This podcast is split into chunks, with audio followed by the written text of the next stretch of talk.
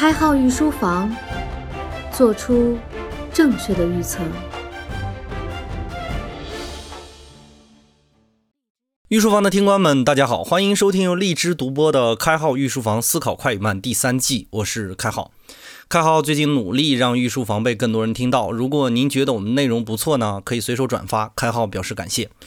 在节目的一开始呢，我问大家一下哈，打那个肌肉针和吊针，你觉得哪个体验感更痛呢？我们大多数人在听到医生说打肌肉针这个词语的时候呢，都会身体不自觉地抽搐一下，尤其屁股哈，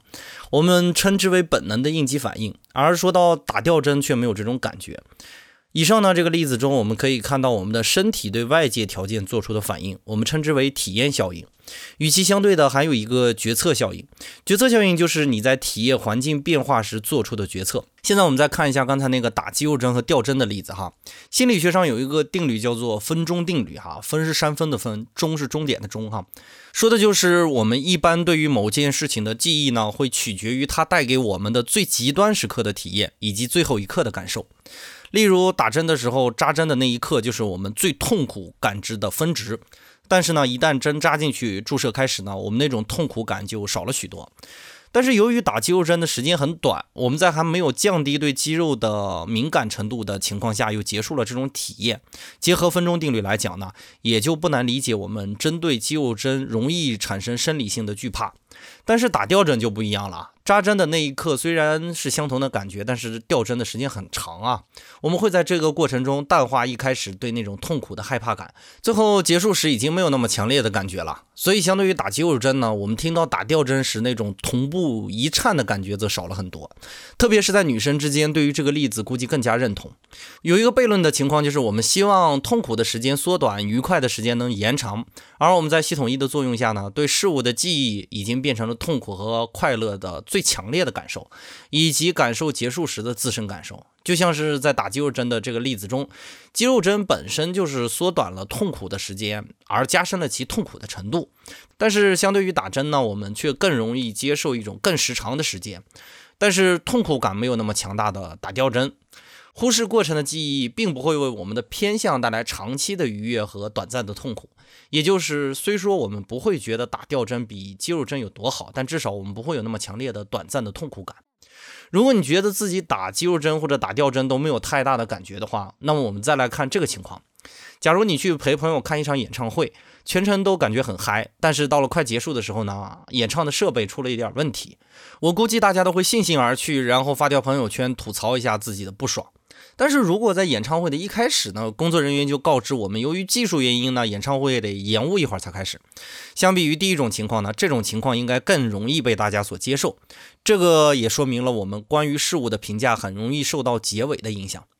说到这里呢，开号突然想到，有次看到有关于两性的调研文章，说的是性生活中男生最让你反感的举动，其中投票最高的选项就是男的在事后立马翻身到床的另一边抽个烟冷静冷静啊。用分钟定律来讲，也就是结束的抽身会让女生的失落感被放大，甚至对其有了阴影。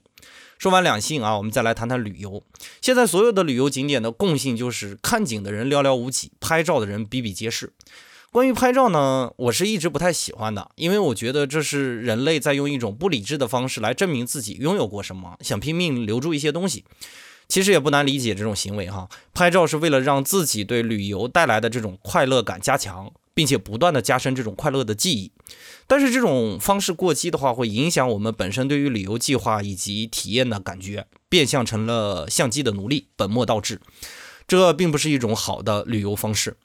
在以上的这些实例中呢，我们分别的为大家讲了我们一般通过提升自己对结尾的体验感，以及加深最美好记忆的方式来欺骗我们的系统一。我们会忽视过程，让主观感受更多停留在分钟处。其实呢，我们对人生很多时候也是这样啊。正如我们经常说的那句很矫情的话：“只要结尾是好的，过程怎么样都行。”其实这体现了人们固有的一种观念，追求事物的圆满性。就像是看电视剧的时候，错过结局的那十几分钟是一件让人很郁闷的事，因为比起过程，我们更在意结果。所以有很多的美剧在这一季的终结的时候，就会把结果做得非常的漂亮，让你非常期待下一季的来临。就像是我们喜欢听到什么所谓的“苦尽甘来”呀、“枯木逢春”呐、“时来运转”这些词语，而不喜欢“老来受难”、“晚景凄凉”之类的词。余华的《活着》塑造的富贵就是这样一个老来悲情的角色哈，这样的结尾更加容易引起大家的同情、悲伤与共鸣。还有关于晚期癌症究竟要不要继续治疗的话题，多年来一直在辩论。一方以不能放弃最后的一丝希望，高呼应该积极配合治疗；而另一派呢，站在安度最后时光的高度上，呼吁应该让病人快乐地走完最后一段路。在这儿，我依旧不做评价哈，只是希望若干年后，当我遇到这种情况的时候哈。如果我有幸遇到的话，我的子女能够尊重自己的意愿，把选择权交给我，而不是所谓的医学权威的专家。